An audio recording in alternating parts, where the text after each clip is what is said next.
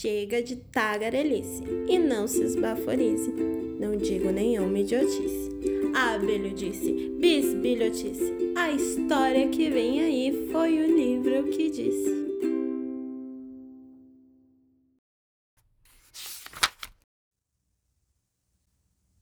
A árvore que dava dinheiro.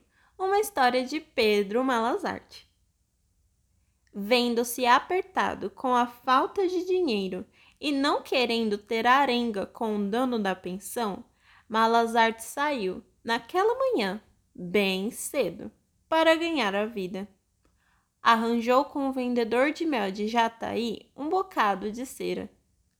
Trocou na mercearia de seu Joaquim a única nota de dinheiro que lhe sobrara, por algumas moedas de vintém, e caiu na estrada.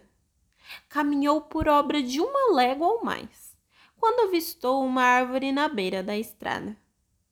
Chegando ao pé da árvore, parou e pôs-se a pregar os vinténs à folhagem com a cera que arranjara. Não demorou muito.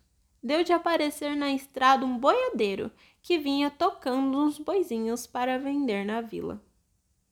E como já ia levantando um solão esparramado, a cera ia derretendo e fazendo cair as moedas.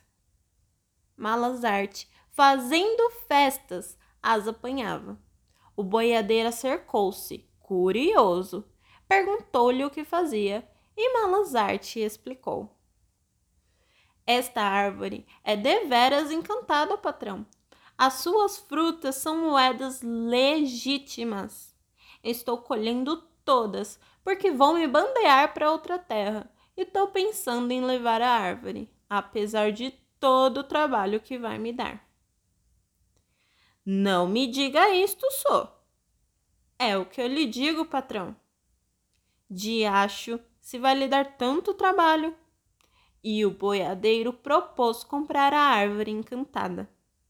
Malazarte, depois de muitas negaças, fechou o negócio, trocando a árvore pelos boizinhos. Em seguida, bateu pé na estrada, vendendo-os na vila por um bom preço. O boiadeiro mandou alguns de seus peões retirarem, com todo o cuidado, a árvore encantada e a replantou no pomar de seu sítio. Daqueles anos até hoje está esperando ela dar moedas de vinténs.